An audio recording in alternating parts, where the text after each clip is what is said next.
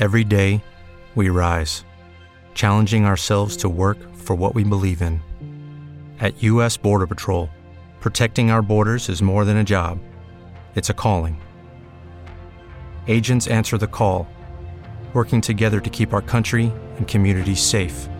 If you are ready for a new mission, join U.S. Border Patrol and go beyond. Learn more at cbp.gov/careers. La Mirada Profunda es el podcast donde puedes escuchar las reflexiones del profesor Alfonso López Quintas. Puedes conocer más sobre su filosofía, publicaciones y cursos en fundacionlopezquintas.org.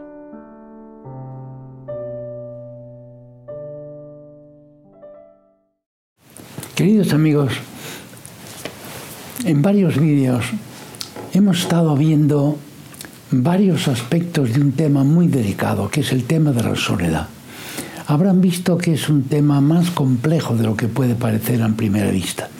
Y hoy vamos a tratar el último de esta serie, que es el más profundo, el más preocupante, diríamos, es el un tema que afecta a lo, más hondo de la persona humana.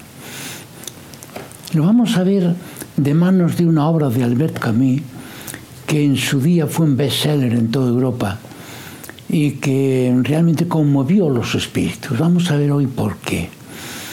El protagonista de esta obra llamada El extranjero, que podría traducirse también como El extraño, en francés l'étranger, encarna el hombre que vive exclusivamente de sensaciones.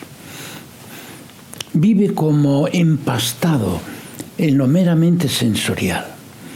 Su vida se desarrolla, podríamos decir, totalmente en el nivel 1 y casi podríamos añadir en el nivel menos 1.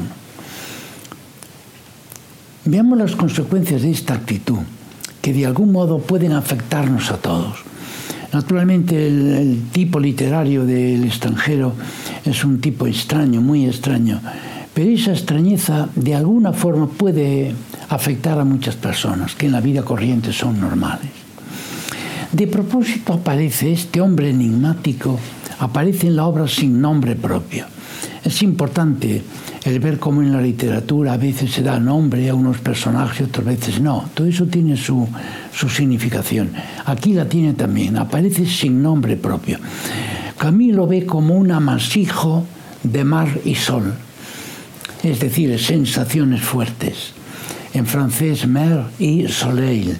Y a base de esas dos palabras compone una que es merceau. Pues bien, este hombre no vive en el nivel de la creatividad, que es el nivel 2. Vive en un nivel infracreativo, un nivel puramente sensorial. Por eso precisamente no entendió el lenguaje con el que María, su novia, su acompañante, le propuso casarse. Y él decía, ¿qué es eso? No lo entiendo, pero si te gusta lo hacemos.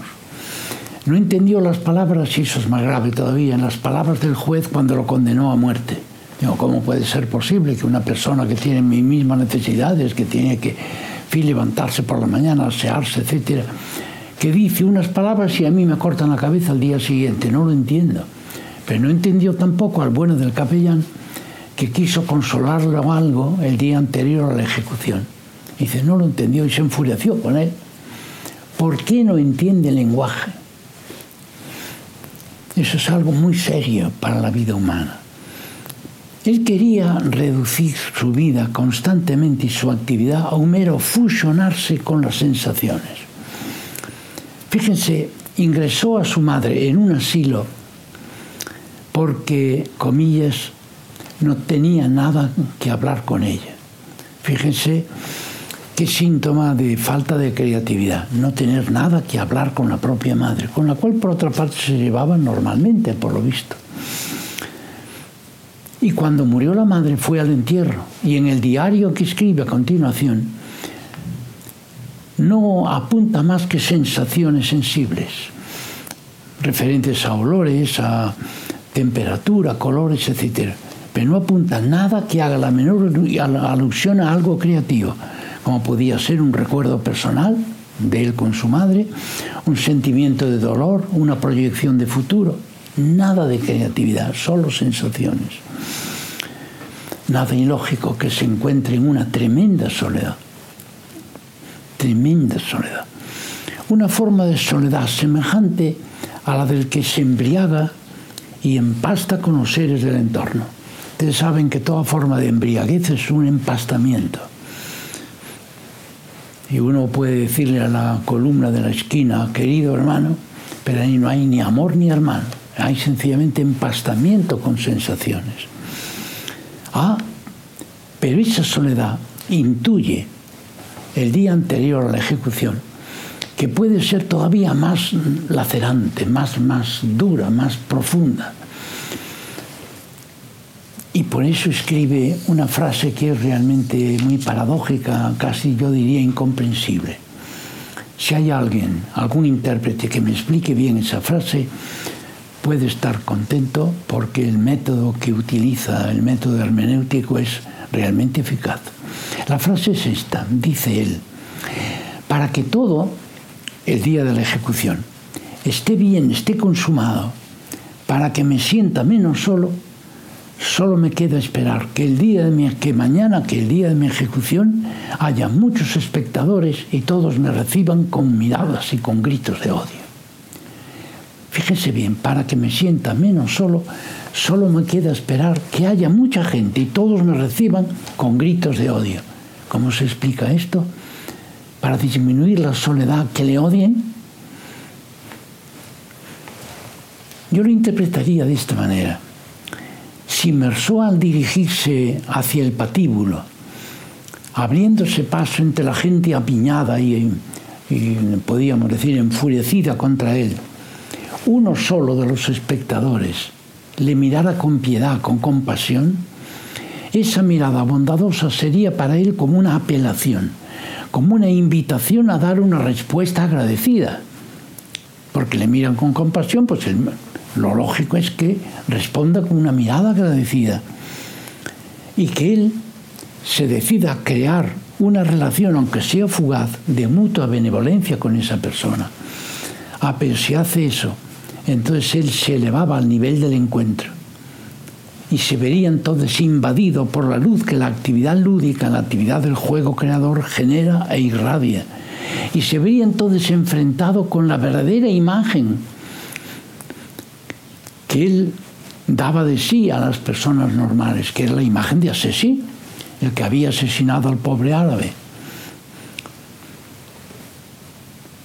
Entonces él se vería elevado de nivel ¿eh? y tendría una luz para comprender su verdadero estado, estado de un hombre que quebrantó las leyes gravemente, que merecía, por tanto, el suplicio del de la ejecución.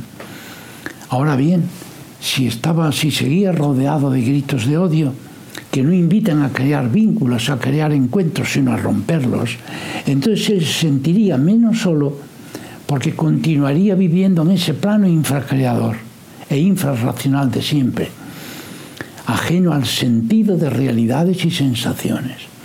Esto es muy importante, si uno vive por debajo del mundo creador, no entiende el lenguaje, no tiene sentido para él. Entonces, claro, si le miran con odio y él no se ve invitado a crear relaciones de encuentro, ni relaciones de benevolencia, ni de simpatía, ni de empatía, por lo menos, entonces él naturalmente siente que está en su verdadera salsa, diríamos, está en el clima que le conviene para no tener la conciencia de qué había hecho, de qué es lo que había hecho él, rompiendo esos lazos tan tremendos que significa el asesinato.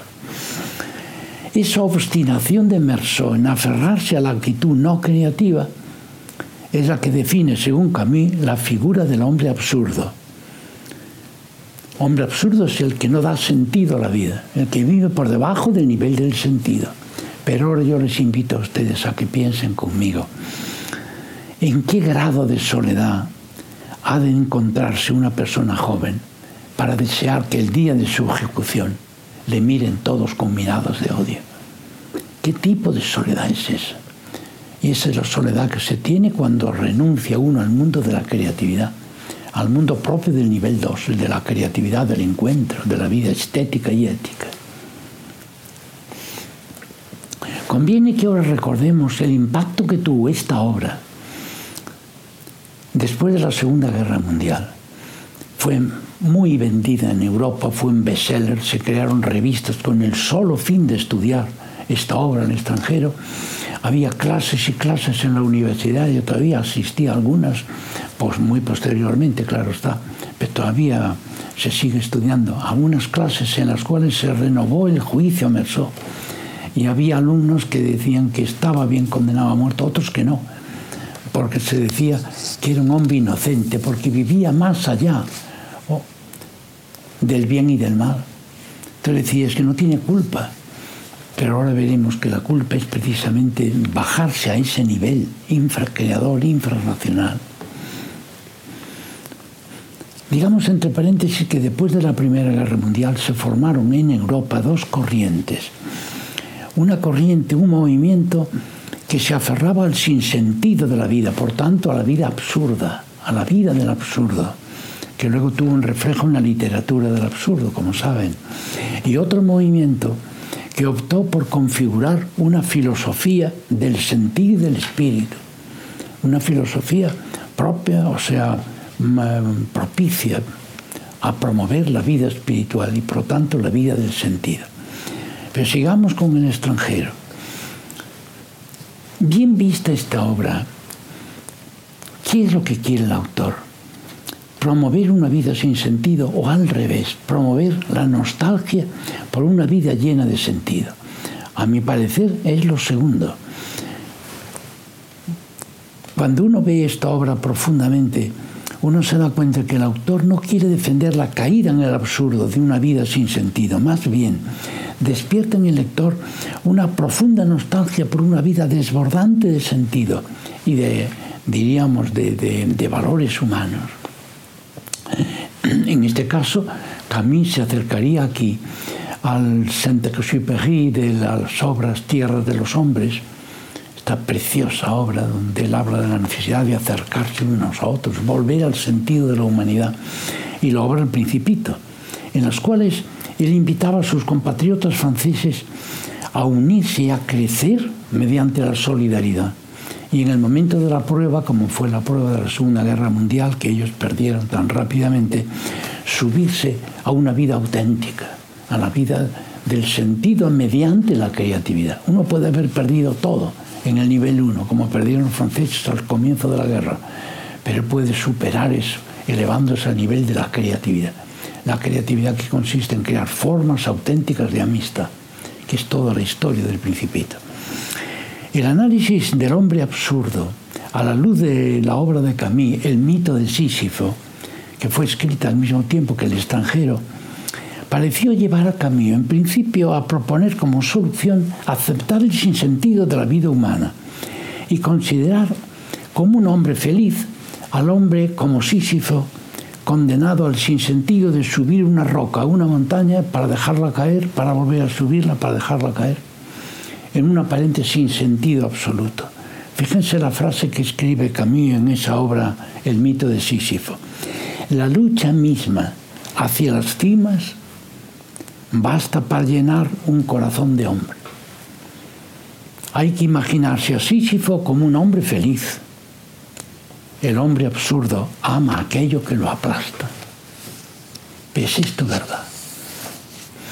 Estas palabras de su obra El mito de Sísifo, que escribió, como acabo de decir, al mismo tiempo que el final del extranjero, podríamos decir que indican que el autor quiere propugnar esa vida sin sentido. Pero yo pienso realmente que es lo que quiere suscitar en nosotros un anhelo de una vida que evite esa caída en el sinsentido. Y esa, a esa vida no podemos llegar si no renunciamos a la actitud egoísta ante la vida y ante los demás. Pero naturalmente, conseguir eso exige una transfiguración de nuestra vida, justamente la transfiguración que experimentaron el piloto y el principito durante ese maravilloso cuento para gentes mayores con alma de niño, que es el Petit Prince, el principito. Fíjense la frase que dice Saint-Exupéry en su obra El vuelo nocturno, referente a uno de los protagonistas. Dice, obramos, actuamos como si algo sobrepasase en valor a la vida humana, como si el hombre no hallara la finalidad en sí mismo, sino en la entrega a algo superior que lo nutre y planifica. Esta frase fue luego muy comentada por el famoso André Gide, cuando dice, solo por decir eso, Jacinto Siperi es acreedor a nuestros mayores elogios y nuestro mayor agradecimiento. Pues bien, a ese hombre nostálgico que piensa en esa trascendencia que es la que debe guiar nuestra vida, puede aplicarse la decisión con la que define Saint-Exupéry en la misma obra al protagonista. Está hablando del protagonista que era un piloto y al final dice, su hambre de luz era tal que remontó el vuelo. Fíjense, un hombre que está en una situación difícil dice, su hambre de luz era tal que remontó el vuelo. Queridos amigos, acabamos de ver que este tema de la soledad es un tema muy profundo. Hay formas de soledad que parece que te destruyen hondamente en lo más profundo de ti misma por culpa nuestra. Hay formas de soledad, como hemos visto el primer día, que son muy positivas. Te recoges para sobrecogerte ante lo muy valioso. Entonces la primera forma de soledad te quita el sentido de la vida, la otra forma de soledad te eleva a una vida llena de sentido, llena de valor y por tanto llena de felicidad. Si te ha gustado este podcast, compártelo y valóralo en tu plataforma de podcast para ayudar a difundir el canal. Si quieres conocer más sobre el pensamiento del profesor, puedes ver sus vídeos en YouTube en el canal F. López Quintas y en fundacionlopezquintas.org. Muchas gracias y hasta la próxima.